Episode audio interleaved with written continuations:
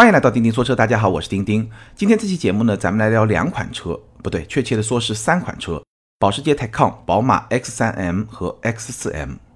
那 Taycan 呢是九月四号全球首发，当时我也参加了它的发布会。更早一周呢，我在宁波的国际赛车场和赛车场周边的开放道路上试驾了宝马的 X3M 和 X4M。那几天之前呢，我在钉钉小马家的朋友圈里面呢做了一个小调查，想看看咱们的听友更想听我聊哪款车。调查结果下来呢，保时捷的选票比宝马稍微多一点点，基本上是六四开。但整体上来说呢，大家对这几款车看来还是都比较感兴趣。所以呢，咱们今天节目里面索性就把三款车都来聊一聊。那先来说保时捷 Taycan，Taycan 是保时捷有史以来推出的第一款量产的电动车，所以这款车对于保时捷来说可以说意义非常的重大，是保时捷走向电动车时代的第一块敲门砖。所以呢，这款车的发布，这个阵仗也搞得非常非常的大。它是在全球三个地方同步首发：德国、北美和中国。那中国是选择在福州，我当时就是在福州。那为什么选择福州呢？因为当地有一个风力发电厂。然后在北美和德国的另外两个发布现场，一个是太阳能的发电厂，一个是水力的发电厂。所以你一听就明白了，对吧？因为泰康是一个电动车，所以呢，保时捷选择了三个新能源发电的这么一个场所来做它的一个发布，这个含义应该是非常非常明确的。那在首发现场，其实呢。也就是看了一下这个车，甚至连静态体验都算不上，因为保时捷 Taycan 这款车它的内饰是非常非常炫酷的，有非常非常多的屏幕。但是呢，发布会线上人非常非常的多，大家都在那儿拍照，然后呢也有在拍视频的，所以呢基本上是没有机会去比较深入的体验这款车。但是呢，无论如何，作为一款保时捷的重量级的产品，Taycan 这款车上的信息点，它的黑科技非常非常的多。今天节目里面呢，咱们还是可以来说一说。那未来如果说有机会试驾到这款车以后呢，我觉得咱们可以进一步的、更加深入的来聊这款车。那关于 Taycan 呢，咱们今天就来聊我认为最关键的几个内容点和我对它的看法。首先呢，来聊一聊 Taycan 这款车它的价格和定位。中国市场 Taycan 初期发布了两款车，一款叫 Taycan Turbo，一百四十九万八；另一款叫 Taycan Turbo S，一百七十九万八。那这个价格出来呢，很多朋友网络上非常多的声音还是会觉得贵，因为这个价格确实比特斯拉 Model S 的高性能版还要贵出不少。那还有一些朋友在质疑说，泰康这款车它是一个电动车，它显然是没有涡轮增压器的，它为什么还要叫 Turbo 和 Turbo S 呢？那这个问题我是这么理解的，因为 Turbo 最早在911上确实代表了涡轮增压器，代表了动力更加强劲，也是911的一个。更高阶的这么一个系列九幺幺 Turbo，对吧？只不过呢，随着历史的发展，Turbo 这个词它实际的含义，我觉得是在慢慢弱化的。比如说在九幺幺车系上，现在我们看到九幺幺的入门车型卡雷拉，它搭载的同样是涡轮增压的发动机，三点零 T 嘛，对吧？所以到这个时候呢，其实 Turbo 已经不再是纯粹的只带有涡轮发动机的这么一个保时捷的车型。更多的是演化成为保时捷每一个车系下面比较高阶的车型。那有些车系是有 Turbo，有些车系是有 Turbo S，大概是这么一个情况。所以呢，Taycan Turbo 其实是代表了这款车在 Taycan 车系里面的具体的地位。那我相信，不是说相信，我非常明确的知道，未来 TACON 也会有更入门的车型。那那个车型可能就叫 TACON 或者 TACON S，都是有可能的。那这个是命名给大家解释一下。那这个价格出来呢，网络上很多朋友都会觉得贵。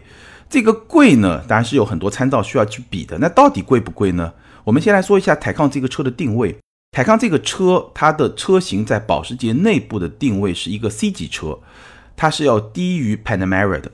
泰康的车长是四九六三，不到五米，轴距是二九零零。那 Panamera 呢，标轴版是五零四九，轴距二九五零，长轴版呢是五幺九九，轴距是三幺零零。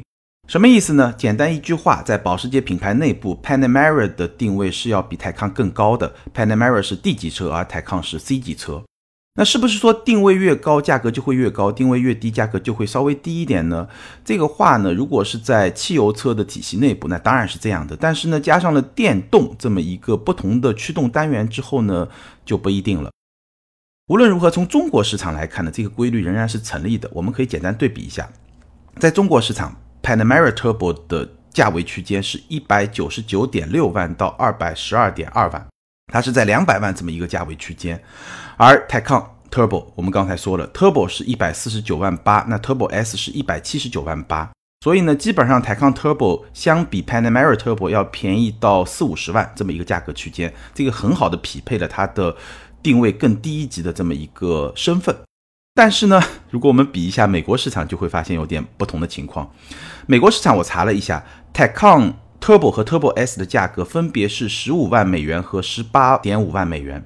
那 Panamera Turbo 的价格区间呢是十五点三万到十六点三四万美元。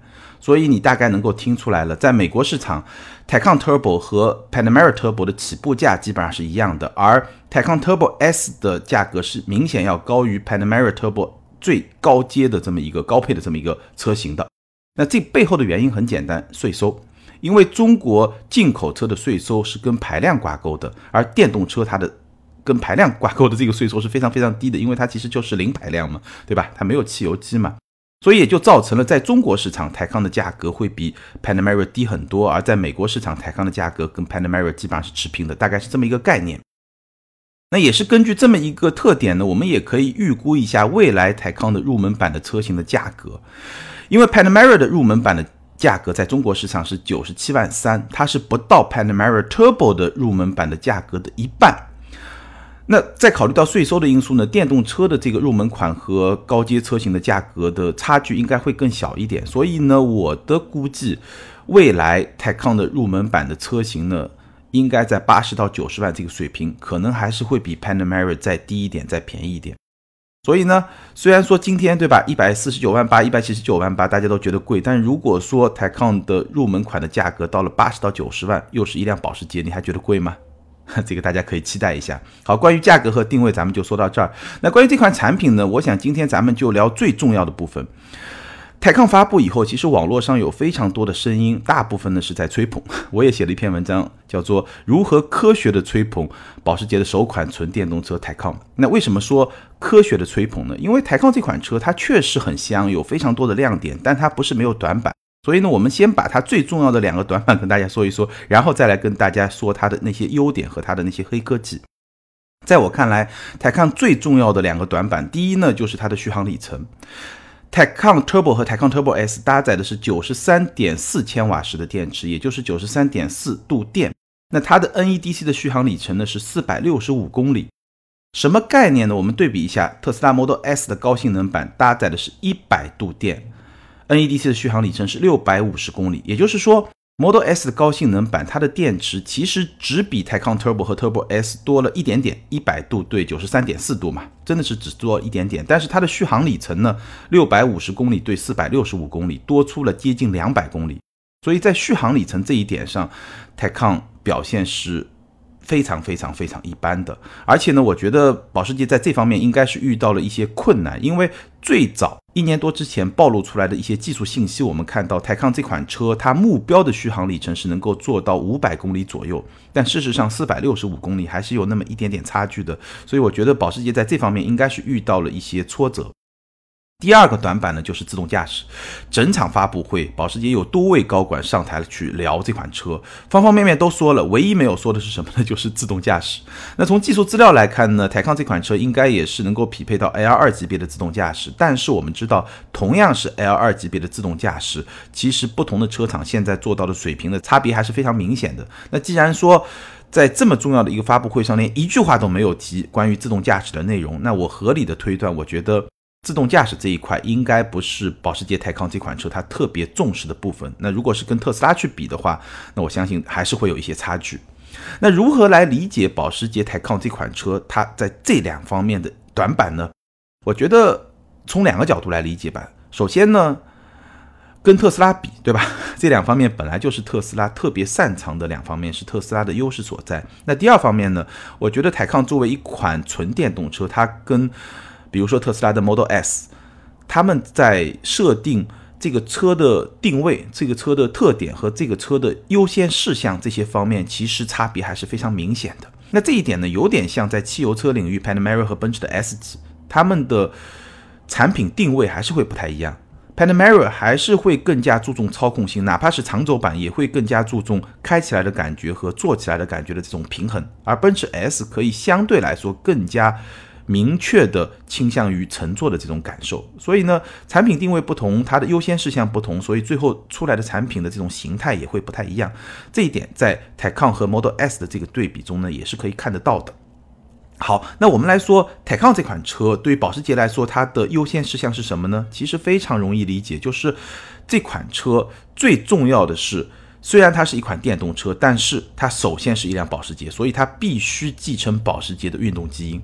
这一点是泰康这款车在研发过程中的一个优先事项，最重要的目标。有了这么一个最重要的目标，所以泰康这款车很多产品的特性，我们往后看就都能够理解。所以我知道泰康这款车在研发的初期，保时捷其实给它设定了两个更加具体的目标，来确保这个最重要的根本的目标的实现。其中第一个就是说。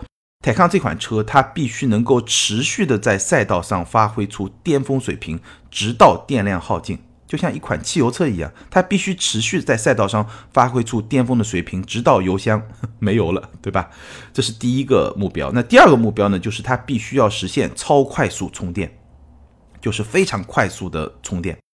因为在保时捷看来，如果我能实现超快速的充电，那我的续航里程稍微短一点，可能问题也不是很大，这个也能理解，对吧？如果一个九幺幺你开的比较有激情，可能。整个油箱能够支持的续航里程也就是四百公里，甚至还不到，可能就三百多公里，对吧？那这个 Taycan 它的续航里程是 NEDC 四百六十五公里，实际的驾驶可能再打个折扣，可能也就是四百公里，或者说三百大几十公里，对吧？那如果说你的充电速度非常快的话，其实这个续航里程是差不多。那这个续航里程相对差一点，也就是能够接受的一种状态。那泰康这款车有没有达到这两个目标呢？应该说完全是达到了。拿 Turbo S 就是更高性能这个版本来说话的话，零到一百的加速是二点八秒，零到两百的加速是九点八秒，最高车速二百六十公里。但这些数字可能你跟，比如说特斯拉 Model S 的高性能版来比，好像也没有什么明显的优势。那它强在什么地方呢？强在下面这两个方面，两个数字来说明这问题。Turbo S 可以连续二十六次完成零到两百公里的加速在十秒之内，这个非常非常厉害。同时，它在纽北的圈速是七分四十二秒，是纽北四门纯电动车的圈速记录。这两条就非常非常重要。我记得大概一年多之前，我做过一个视频，就是用九幺幺做弹射，连续弹射了十几次，弹射起步完全没有问题。这个能力在全世界量产车中只有保时捷有，什么法拉利啊、兰博基尼完全做不到。能做到十次弹射起步就非常非常不容易了，保时捷十几次，而且。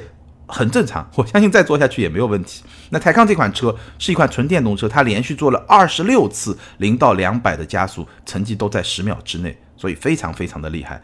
那纽北圈速就更不用说了。所以保时捷的性能啊，不仅仅你去看它的百公里加速，看它的最高车速，非常重要看一点就是说它的持久力，对吧？这个大家都懂，你快不牛逼。你持续的不断的快，这个才叫牛逼，对吧？这个时间持久耐力，这个非常非常重要，大家都懂，对吧？所以保时捷的车的一个非常重要的特点就是耐操，就这个车啊，基本上你可以非常猛的去开，不用担心它在性能啊、故障啊，或者说散热啊这些方面出现问题。所以这是第一点，保时捷还是实现了它设定的一个目标，能够持续在赛道上发挥出巅峰水平。那第二点呢，就是充电。保时捷泰康这款车最高是支持二百七十千瓦的充电的速度。那在国内呢，因为国标的这么一个限制，暂时是两百千瓦。那未来呢，还是有提升空间的。什么意思呢？就是说，用二百七十千瓦来充电的话，充电五分钟就可以获得一百公里的续航里程。基本上二十二分钟、二十三分钟就可以从百分之五充电到百分之八十。所以这个充电速度也是非常非常快的。现在的特斯拉最高的充电速度是两百千瓦。在这一点上，保时捷是做得更好。所以呢，这两个最重要的目标，其实保时捷是做到了。那它用哪些黑科技来确保这两个目标的实现呢？我觉得最重要的是三条，最重要的是三条，但还有一些别的科技。我们简单来说一下，第一个呢就是八百伏系统。泰康这款车作为一款电动车，它的整个平台是一个八百伏的平台，而普通的市场上的主流的电动车，它是四百伏的平台。那四百伏的平台和八百伏的平台相比有什么优势呢？其实从最基本的物理学上来说呢，大家都能够理解，八百伏相比四百伏电压增加了一倍，什么意思呢？就是同等的电流功率就会增加一倍。或者说呢，同等的功率，电流就可以减半。这个是最基本的物理知识。那这么一个特性，其实对实现超快充、对实现高性能、持续的高性能，都是有非常非常大的作用的。这个后面的物理知识比较复杂，我用最简单的话跟大家解释一下，希望你能够理解啊。最简单的逻辑是什么呢？就是说，电流越大，热量就会越大。所以呢，如果电流过大，就会造成过热。那过热之后会有什么影响呢？大家其实能够理解，因为大家都有生活的经验，对吧？手机过热会怎么样？会死机。电脑过热会怎么样？会死机。那如果说在赛车上过热会怎么样？会严重的影响性能。所以呢，八百伏系统最大的好处就是说，它通过提高电压，能够降低电流，这样的能够更好的管理热量，能够更好的避免过热现象的产生。最简单的逻辑就是这样，当然背后它实际发生作用的这个具体的过程会更加的复杂，但最简单的逻辑就是这一点，能够去避免过热，这个对实现超快充和实现持续的高性能都非常非常的重要。与此同时，它还有一个好处呢，就是能够实现轻量化。因为电流不需要那么大了，所以铜线就不需要那么粗了，可以变得更细。那这方面呢，能够实现轻量化。我看到的资料呢，泰康这辆车上的铜线，相比于使用四百伏系统，可以减重四十公斤，就这一项可以减重四十公斤。所以整个八百伏系统是泰康这辆车最大的黑科技。那你说这个系统非常非常难吗？其实也未必。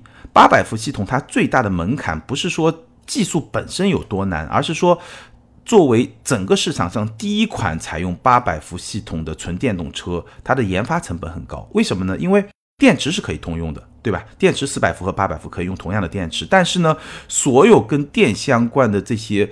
相关的设备、相关的这些部件都是需要重新开发的，因为保时捷在市面上找不到成熟的零部件的供应商，因为它是市面上第一款八百伏的车，所以呢，所有的零部件它都要自己开发，或者说自己跟零部件的供应商共同来研发，那这一块的研发成本就非常非常的高，这也是市面上别的一些主流的电动车不使用八百伏系统的最重要的原因，所以这款车研发成本非常非常的高。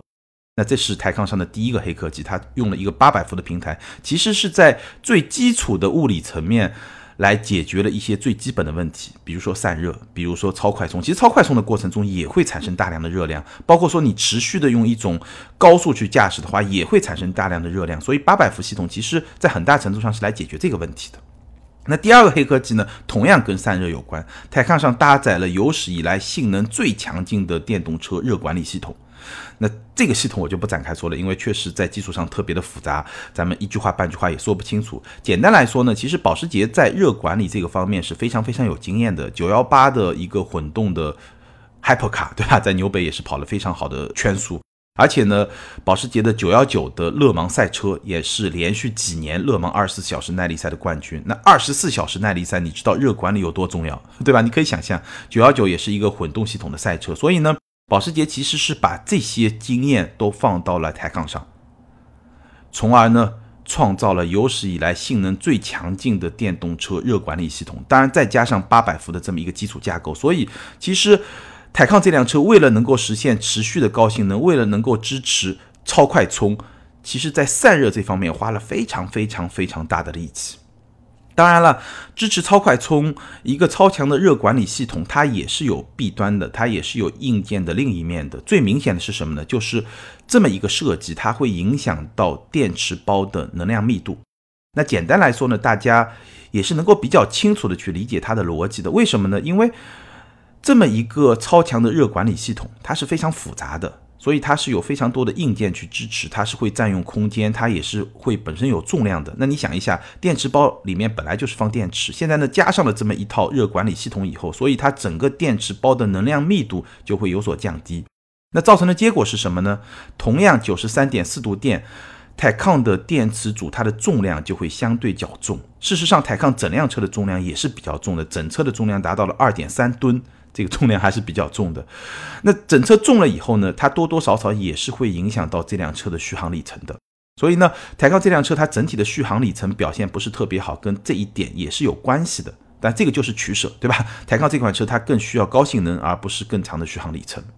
那第三个黑科技呢？这辆车搭载了两台永磁同步电机，前电机在 Turbo S 上是一百九十千瓦，在 Turbo 上是。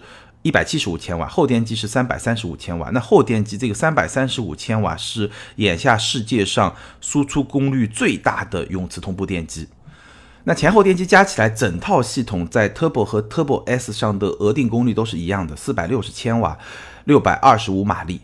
只不过呢，在超增压模式下，Turbo 车型的最大功率是五百千瓦，六百八十马力，而 Turbo S 车型是五百六十千瓦，七百六十一马力。当然，这个超增压模式只能持续二点五秒的时间。无论如何，额定功率六百二十五马力，或者说最大功率六百八十和七百六十一马力，这个动力的水平 已经是非常非常高了，基本上就已经是一个超级跑车的这么一个水平了。那这两台电动机与众不同的地方是，它采用了发卡式的绕组。传统的电动机它都使用的是圆铜线的绕组，大家脑补一下，圆铜线就是一圈一圈绕起来，而发卡式就是像发卡那样一根一根插在那个地方。这个说起来大家可能不是特别能够理解，特别感兴趣的朋友可以去我们的微信公众号“钉钉说车”上去看我写的那篇文章，里面有配图，你一看就明白了。那简单说一下发卡式绕组的好处在什么地方呢？首先体积更小，冷却的效率更高。而且能够持续满功率输出条件下，性能更加的稳定。所以说来说去，这三个黑科技最关键的点，其实都是落足在同一个点上，就是它的散热更好。散热更好就能够支持超快充，散热更好就能持续的大动力的输出，保持一个性能的稳定。所以呢，所有的这些黑科技的设计，都是在确保台康这款车它能够拥有。保时捷品牌特有的那种运动基因，所以它能够去实现，对吧？我刚刚说的那些性能啊，那些超快充啊，都是通过这些技术来保障的，整个逻辑是非常一致的。当然了，除此之外呢，还有一些在我看来也非常重要，但是呢，没有这三点重要的这么一些技术。比如说呢，它的后轴使用了两档变速箱，它的发动机是前轴一个发动机，后轴一个发动机，后轴使用了一个两档的变速箱。那这一点呢，其实在现在的电动车里面是。应该是没有的。我印象中最早的特斯拉的 Roadster 就第一代的 Roadster 最早的技术方案其实也是用一个两档变速箱，但后来的遇到了一些问题，这个方案就被放弃了，最后还是用了一个一档的变速箱。那现在的几乎所有的电动车都是一档的变速箱，而 Taycan 的后轴用了两档的变速箱。那两档变速箱的好处其实很能够理解，就跟汽油车一样，档位越多，它就能够一方面确保起步的时候速度很快，另一方面又确保高速巡航的时候它。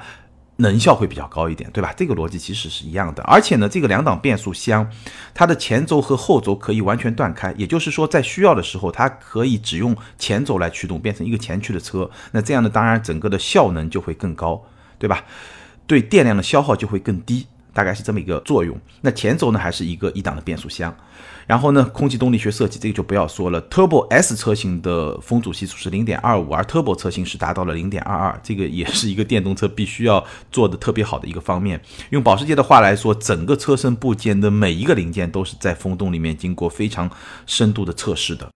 再有呢，泰康这款车其实它不是一个原生的电动车的平台，它是在 MSB 平台，也就是 Panamera 那个平台上进行魔改，真的是魔改，然后实现的这么一个电动车的平台，或者说在这么一个魔改的平台上打造的一个电动车。好处是什么呢？好处就是 MSB 平台上的所有的底盘技术，Panamera 上的所有的底盘技术，在这款车上都可以用得上，包括前双叉臂后多连杆的悬架、三腔式的空气悬架，包括保时捷的主动底盘管理、后轮转向、主动式的防倾杆，这些东西咱们就不用说了，因为 Panamera 的操控，保时捷的操控，作为一款汽油车，大家完全不需要怀疑。另外呢，这辆车因为是使用了电动四驱，所以呢，电动四驱它的响应速度是比传统四驱要快五倍。所以这款车的操控特性真的是非常非常值得期待。有机会，如果我能开这款车回来，再跟大家聊这款车开起来怎么样。除了说重量。我觉得泰康这款车从操控的特性上来说，除了它的车重两点三吨的车重可能会稍微拖一点后腿之外，但是呢，它的动力的输出，对吧？电动机动力输出瞬间就能输出最大动力，动力又很强，然后呢，整个底盘又很强，而且呢，散热又做得很好，所以即便是车身比较重，而且重心很低，这辆车的重心比非常怎么说呢？这辆车的重心比。操控极致的九幺幺九幺幺 GT 三这款车的重心还要更低，因为它的电池在车身的底部嘛，对吧？所以这辆车的操控特性真的是非常非常值得期待的。那这个就不多说了，开过以后再跟大家说。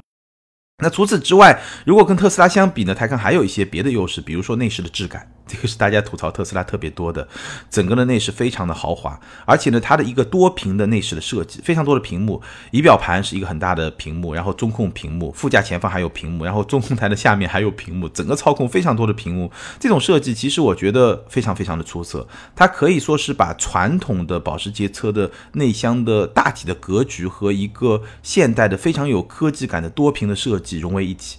那整个的内饰相比特斯拉，那真的是甩开。三四条街绝对绝对是有的。再有一点呢，就制造工艺，这个也是特斯拉被吐槽比较多的地方。那我在现场也看了一下 taycon 这款车，它的制造的工艺完全是保时捷的这么一个水平。事实上，保时捷为了打造这款车，专门建造了一个工厂，而且这个工厂就是在保时捷最核心的斯图加特的这么一个地方，它是跟911的工厂是连为一体的，所以从制造工艺的水平上来说也是非常非常高的。好，大概把台康这款车的短板和它的技术亮点说完以后呢，最后跟大家分享几个观点吧。首先，很多朋友会说，网上很多声音会说台康这款车没有对手。那我觉得，如果说考虑到它是一款电动车，并且它有非常强的运动的性能，如果把这两个点结合起来看，确实市场上没有直接的竞争对手。但是如果对于一个现实生活中的一个消费者来说，那我觉得它肯定还是有竞争对手的。因为毕竟，我觉得买 Taycan，它的消费者可能有一部分是冲着保时捷去的，对吧？那对于这部分消费者来说，Panamera 就是 Taycan 的一个竞争对手。当然，刚才跟我也说了，如果你从性价比的角度来说，或者说从中国和美国市场这个价格体系的这种差异性来看的话，你会觉得在中国买 Taycan 会更加的合算，对吧？那另外一部分呢，对于电动车的消费者来说呢，那 Model S 显然还是会是 Taycan 的这么一个竞争对手。那至于说台康这款车值不值得买呢？我觉得我的思考的角度是这么几个角度。首先，能够买台康这款车的消费者，我相信都不太可能是家里的第二辆车，非常有可能是第三辆车，甚至是第四辆车。那在这种前提下呢，其实我觉得泰康的一个短板就是它的续航里程相对不是特别出色，可能对于这部分消费者来说，它不是一个大的问题。那第二呢？其实 Taycan 的调性，我们刚才说了那么多，它跟 Model S 还是挺不一样的。Model S 呢，更加强调是一个电动车，一个颠覆者的身份，然后呢，更加强调一种科技的体验，尤其是自动驾驶，对吧？特斯拉的自动驾驶在。现在市面上已经问世的量产车里面，显然是一个比较领先的状态，所以这些方面其实跟台康是不太一样。台康是强调一个极致的运动，当然我也说过特斯拉的运动性能也很好，但是呢，特斯拉的运动性好更多是基于电动车它本身的一个物理特性，比如说电动车会把电池放在车厢下面，所以它的这个重心会很低。比如说电动机的它的输出特性就是一个从零转速就能输出最高扭矩的这么一个输出的特性，所以这些特性。带来了特斯拉比较好的操控的表现、动力的表现，但是泰康它是持续能够输出非常强大的动力，所以它是在设计的层面、在工程的层面，把保时捷这方面的优势植入到一个电动车里面，让它的性能更加强调。所以这两款车的调性还是很不一样的。那第三呢，就是我刚才说的，Taycan 这款车现在来看还是会比较贵，但是它的入门版的车型八九十万，我觉得性价比还是会比较高一点。当然了，从市场的角度来说呢，我觉得这款车应该是不愁卖。我们从保时捷官方得到的消息呢，现在全球已经有三万订单，在中国呢有一万的订单。那道理也很简单，因为这款车它毕竟是有很强大的稀缺性，无论是相比 Panamera 还是相比特斯拉的 Model S。当然，这款车意义也是非常的重大了。对保时捷来说，这是一个非常重要的布局，它能够去应对不同市场的一些政策的特点，尤其是在中国，对吧？中国对于电动车、新能源车在政策上的支持是非常大的。那我刚刚也说了，其实对于进口的电动车来说，它甚至政策给予的实际的支持会比国产的电动车更大，因为本来这些进口车它的税收是很高的，但电动车税收一下就降得相当的低，所以，哎，在价格上会有一个并更加明显的优势。那当然了，它也能够确保保时捷在面对新的电动车的时代以后，能够保持整个车厂的更加强大的灵活性。那根据保时捷官方的说法，到二零二五年，保时捷品牌旗下的混动和电动车型将占据保时捷销量的半壁江山，这个比例是非常非常高的。这是对于保时捷的意义。那对于电动车行业的意义呢？我觉得也是非常重大的。毕竟在电动车这么一块蛋糕上，又多了一个非常重要的砝码。无论是在技术的层面，还是在市场的层面，其实电动车最近这两年在中国还是受到了比较多的质疑。那保时捷这么大的一个重量级的玩家进来，推出了这么一款相对比较成熟吧，至少在技术上比较成熟，可靠性这个还要时间来检验。在技术上比较先进的这么一款电动车以后，也能够增强整个市场对于电动车的信心，这一点我觉得也是非常非常重要的。好，以上呢就是关于保时捷 Taycan 的内容。那接下来呢，咱们来说宝马的 X3M 和 X4M。X3M 和 X4M 很重要的一个看点呢，我认为是它们的价格。大概一个多月之前呢，有一位听友在微信上问我，他说：“丁丁啊，你觉得 X3M 和 X4M 会是一个什么样的价格？因为他们当地经销商做了一个活动，价格猜的最近的那位朋友呢，可以获得一天的使用权，大概是这么一个活动。那当时呢，我给他预估了一个价格，我说 X3M 的价格应该是在九十二万左右。”那我是怎么来得出这么一个价格呢？因为我当时比较了一下 M3 和 C63 的价格的差距，M3 和 C63 是非常针锋相对的两款高性能车。那 M3 呢会比 C63 便宜五万，为什么呢？因为 M3 是一个六缸发动机，C63 是一个八缸发动机，所以它们的税收的成本是不一样的。而它们产品本身呢又是非常针锋相对的，所以这个五万的价差基本上就是平衡了这个税收的因素在里面。所以呢，根据这个我就来推导，那叉三 M 同样是六缸发动机，GLC 六三同样是八缸发动机，所以呢，它们的价差应该也在五万左右。GLC 六三是九十六万五千八，所以呢，我说叉三 M 应该是在九十二万左右，这个是当时的一个逻辑。但事实上呢，叉三 M 的价格出来，普通版只有八十三万九千九，雷霆版也就是一个动力更高的版本是八十九万九千九，贵了六万块钱。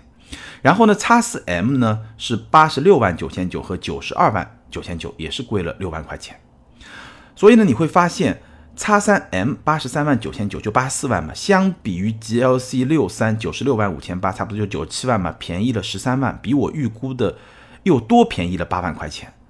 那这一点非常明显的可以看到，叉三 M 它这个价格是明显的下调了，就是说宝马把它的 M 车系叉三 M 的价格是下调了，原来呢比。八缸的 AMG 便宜五万，现在呢比八缸的 AMG 便宜十三万，也就是说，相当于它的价格中枢是下调了八万块钱，这是第一点。那价格下调的另外一个表现呢，就是说，原来无论是 M3 还是 C63 还是 GLC63，它们的高配版本可能是动力更高一点，也可能是某些限量的版本，相比于低配版本基本上是要贵二十万，而现在呢贵六万块钱，我刚才也说了，所以这个价差又。大幅的减小了，所以这两方面其实都能验证一个事实，这也是我在此前的节目里面提到的，就是说整个市场的价格中枢在往下走。那现在呢是在 M 车型上的价格中枢在往下走，所以呢我可以大胆的推测一下，明年上市的全新一代的 M3，它的价格官方指导价也一定会比。上一代的 M3 更便宜，我不知道对大家来说是不是一个好消息。可能很多朋友会觉得，哎，便宜个几万块钱，我反正也买不起，我也买不起。但是呢，咱们的听友里面确实有一部分听友，应该是哎对这个车比较感兴趣，而且是有这个消费能力的。那对你们来说呢，一个非常好的消息，这一代的 M 车型整体降价了。那评价高性能车呢，我大概会用几个标准来看。第一个呢，就是颜值。因为高性能车，对吧？你必须让大家看着就像一个高性能车，否则会有问题。但这一点其实，在今天来说是比较难的，因为无论是宝马的 M 套件啊，奔驰 AMG 套件啊，已经下放到很多普通的家用车上，都已经用上了这些看上去非常运动的套件。中国市场就这样吧，所有车你开起来运不运动再说，看上去一定要运动。所以在这一点上，今天的高性能车要在颜值上跟普通车型拉开差距，其实是比较难的。但无论如何呢，高性能车的颜值上还是得跟普通车型不一样，这是第一点。那第二呢，就声浪，高性能车它的声浪是很重要的一部分。当然，对于声浪的这种偏好，可能每个人的这个喜好会不太一样。再有呢，性能，当然就不用说了，高性能车。最后一点的性格，我觉得性格很重要，因为同级别的高性能车，其实你说性能。差多少真的很难说，只不过他们的这种性格会不一样，他的这种操控的感受啊，他的声浪啊，包括我刚才说的颜值啊，这些地方会不一样，这个是关键。好，那我们就从这几条来跟大家简单的聊一聊叉三 M 和叉四 M。那我刚刚说了，我是在宁波国际赛车场赛道里面和赛道周边都体验了这款车，虽然说体验的时间不算很长，但是呢，对于这种高性能车来说，在赛道上跑上那么几圈，叉三 M 我大概开了五六圈，然后叉四 M 也开了四五圈。在赛道上跑上几圈，某种程度上来说，这种体验都会比在公路上开个几天都会更加的深刻。所以呢，我觉得驾驶感受还是可以跟大家好好来聊一聊。简单的先说一下它的颜值和声浪，就我刚才说的前面两个指标。那从外观上来看呢，叉三 M 也好，叉四 M 也好，确实有更加夸张的前脸，前脸的那个进气口非常的大，然后双边四出的尾排，而且车身上有非常多的 M 的标识。所以呢，如果你对宝马非常了解的话，其实你一看就知道它不是一个普通的叉三或者叉四。但是呢，就像我刚才说的，其实这两款车，我觉得在外观设计上整体上来说还是比较克制的，给你的感觉就是还是非常强悍的，但并不嚣张，大概是这么一个尺度吧。内饰呢，其实也有这么一个特点，就是说它整个的内饰的基本的布局啊，整体的实用性啊，各方面跟普通款是基本上是一样的。只不过呢，内饰上它有几个标志性的设计，哎，让你一眼还是能够看出来这辆车跟普通的叉三、叉四是非常非常不一样的。比如说它是有红色的发动机的启动按钮，哎，这个就非常的运动。然后碳纤维的装饰件，而且呢，M 的挡把和普通宝马的挡把是不一样的。M 它首先造型就是一个特别的造型，然后操作逻辑也不一样，它的倒档是。往左推，再往上推，这个有点像早年某一些车的手动挡，往左往上，这个是倒档，然后往右推呢，直接就是一个 D 档。然后它的挡把的上方有几个按钮，可以用来调节不同的换挡的逻辑。这个挡把跟普通的宝马的挡把是不一样的。然后方向盘后面呢有两个非常显眼的红色的按钮，分别代表 M 一和 M 二，什么意思呢？就是你可以手动去设置你想要的驾驶模式。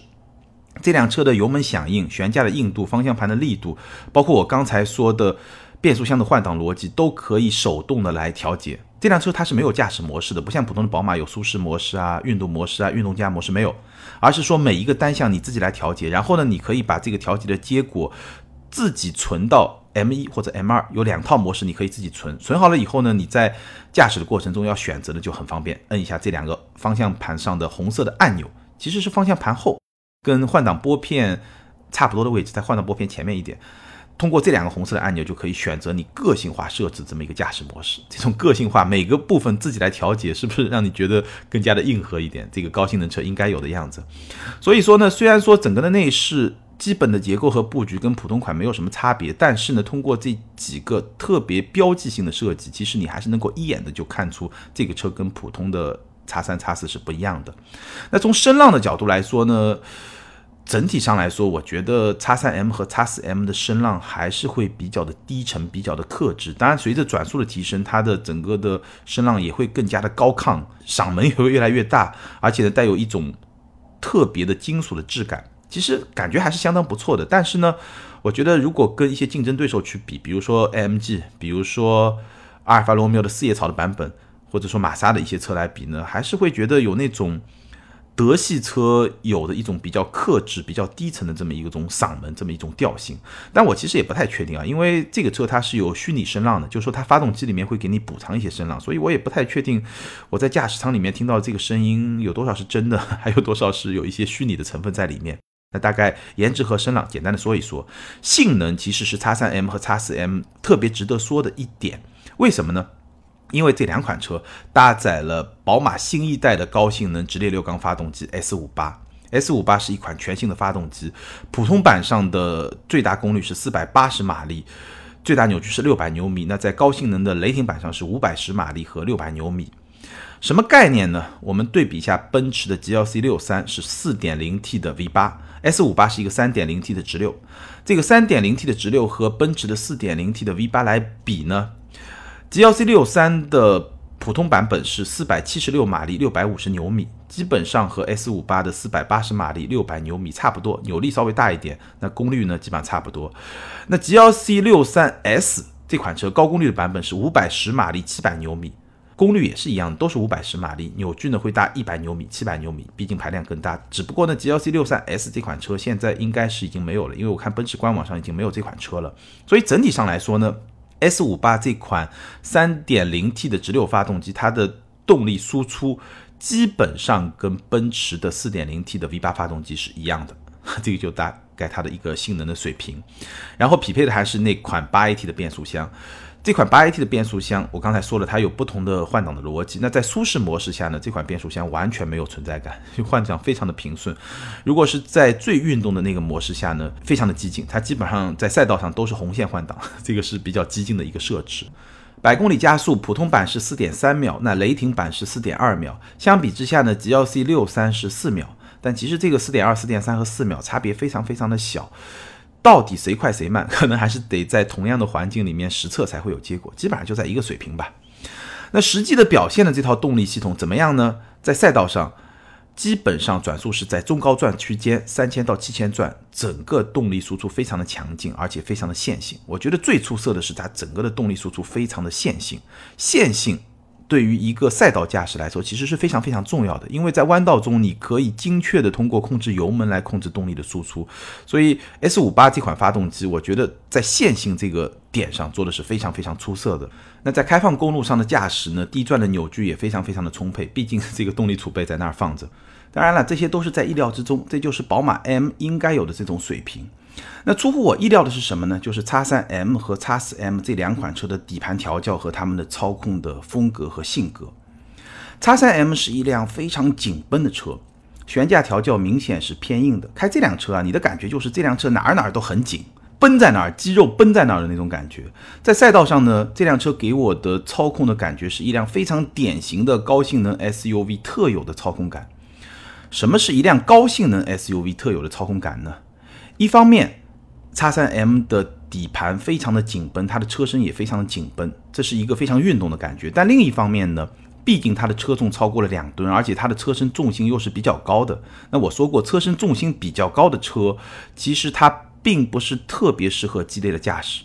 所以呢，宝马 X3M 就是在这两种力量之间做一种对抗。在赛道上，你就觉得这两种因素在打架，只不过呢，宝马在这两点之间又做得非常的平衡，所以这辆车开起来的感觉呢，指向非常的精准，过弯呢也非常的坚定，而且呢，整个方向盘的反馈很充分，方向盘对车身动态，包括对轮胎抓地力的这个反馈也是非常的充分。我很难说叉三 M 这辆车它适合赛道驾驶，毕竟对不对？车重和重心摆在那儿，但是呢。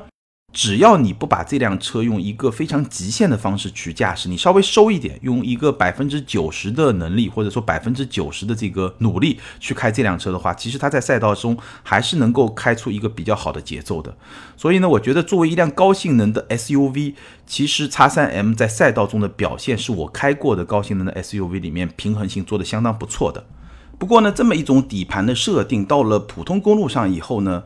你就会觉得舒适性还是会多多少少打一些折扣。叉三 M 的底盘基本上会把所有道路的信息、大大小小的信息都传递给我。如果你喜欢，也是特别有意思。但是呢，舒适性会稍微打一点折扣。那叉四 M 的性格呢，就非常出乎我的意料。因为在我预期当中呢，叉四 M 应该比叉三 M 更加的运动，更加的强悍，对吧？就像四系会比三系更加的运动一样，这么一个设定。但是恰恰相反。叉四 M 给我的感觉呢，它也非常的紧致，但同时呢，它有一定的柔软的那么一种韧性在上面。打个比方是什么呢？就像叉四 M 的底盘所有部件上都涂抹上了一层薄薄的牛油，那么一种感觉，它会有那么一层柔软的感觉在里面。或者说呢，再打个比方，叉三 M 更像是一个健美运动员，肌肉都是绷在那儿的，而叉四 M 呢，更像是一个游泳运动员，他的肌肉外面会有一层薄薄的脂肪。大概是这么一种感觉，所以在赛道上呢，X 4 M 的驾驶感受其实不太像一个典型的 SUV，它更像是一辆跨界车，比如说像三系 GT，或者说像 SO Road 那种感觉。主观的感觉，过弯的时候侧倾会更大，但是呢，整个的操控感觉会更加的行云流水。所以这个车其实，在赛道里面开起来感觉会比 X 3 M 更加的舒服，而且呢，更加的流畅。原因是什么呢？原因是因为 X4M 的车身比 X3M 更低，它的重心也比 X3M 更低，所以呢，宝马没有必要把它的悬架调得那么硬，而同时呢，能够让它在赛道上跑出一个相当出色、相当行云流水的这么一个节奏。在公路上呢，X4M 相对比较柔软的悬架的调教，其实也会提供更好的舒适性。X4M 的运动模式甚至要比 X3M 的舒适模式还要再舒适一点点。所以这两款车的性格是 差别非常明显，而且是出乎我意料之外的这么一种差别。当然，它们有一些共同的地方，比如说它的四驱系统，X3M 和 X4M 的四驱系统是来自 M5，只不过呢取消了一个纯后驱的模式。但即便如此，这套四驱呢还是一个偏后驱的设定，它后轴的动力输出会更多一点。而且呢，这套四驱系统还有一个运动模式，在运动模式下，后轴的输出呢就会更多，所以它的后驱的特性呢会更加的明显，会更加的好玩。如果你在一些比较大的弯角赛道上掉头弯，突然一脚大油门的话，它车的尾巴就会有一个比较明显的甩动，这个是很像后驱车的一种操控的特性，是会比较的好玩。所以呢，整体上来说，这两款车的性格差别还是比较明显的，而且是出乎我意料之外的，违背了我对常规的三和四这两个数字所意味的这种含义的这种认知。叉三 M 是一辆更加实用的高性能 SUV，当然它的性格会更加的硬朗，而叉四 M 是一辆更加舒适的 SUV。轿跑风格的 SUV，它会有更强的风格性，但是呢，它的实用性会稍微差一点。这是叉三 M 和叉四 M 的差别。那如果拿这两款车和 GLC 六三去比呢？我是觉得 M 会更加的平衡，它的动力、底盘和趣味性处于一个更加平衡的状态。而 AMG 给人的感觉呢，它的力量感会更加的突出，你会觉得它的动力比底盘更凶，所以呢，驾驶难度其实会更大一点。但是呢，AMG 的声浪确实会更加魅惑。AMG 的那种 V8 发动机就是那种开水煮沸的那种声音，哎，特别的有魅力。说到这儿，如果你对这样的高性能 SUV 感兴趣，你应该已经比较清晰的知道 X3M 和 X4M 哪款更适合你，或者是不是 GLC 六三更加适合你。那如果你跟我一样，可能会对 M3 这样的车型更感兴趣，也有好消息，下一代 M3 价格一定会更低。好，关于叉三 M 和叉四 M，咱们就聊到这儿。那今天的互动话题呢？三款车，保时捷的 Taycan 或者宝马的叉三 M、叉四 M，你有什么看法？都可以在评论区留言，跟更多的听友和钉钉来进行互动。还是那句老话，评论和留言永远都是对主播最大的支持。好，接下来我们来看上一期节目的听友留言。那上一期节目呢，咱们聊的是费迪南德·皮耶西先生，ID 是吴先生 W 一，他说。有家族背景做事业成功的概率要容易得多。下一次可不可以来一个草根逆袭记？草根逆袭其实有很多很多的例子了，比如说在互联网圈，草根非常多，非常多的创业者，从乔布斯到中国的马爸爸，对吧？都是草根创业，非常非常的多。那在汽车圈呢，其实传统车企里面确实很少，因为传统车企已经发展了那么多年了。那造车新势力，特斯拉算吗？中国也有很多造车新势力，如果哪一天有哪一家能做大，那就是草根逆袭机。ID 是亚亚亚亚东这位听友他说很有趣的人物传记，希望以后可以多讲讲国内的汽车大佬，想了解国内的汽车大佬呢，确实故事也很多，只不过呢，我琢磨一下 是不是有合适的人物可以来聊，因为有些故事吧。国内对吧？大家能够理解环境的因素，有些话可能没有办法说的那么的直接。很多听友呢在留言中也表达了对这类汽车文化的话题非常感兴趣。那这个系列呢，咱们也会延续下去。感谢大家的留言，也欢迎这两位听友把你们联系方式通过个人微信号“钉钉小马甲”留给我。你们将获得的是由途虎养车网赞助的美孚一号经典系列小保养体验券，价值四百五十元。可以用来抵扣美孚一号经典系列机油四升装机滤和工时费。那具体的领奖方式呢？还是请大家参考咱们每期节目的简介。好，更多精彩内容，欢迎关注我们的微信订阅号“钉钉说车”，在那里你可以看到我们越来越多的视频节目。也希望大家能够多多的给我提一些建议和意见。当然，你也可以通过新浪微博钉钉说车钉钉来跟我进行互动。好，感谢大家的支持和陪伴，咱们今天就聊到这儿，下周接着聊，拜拜。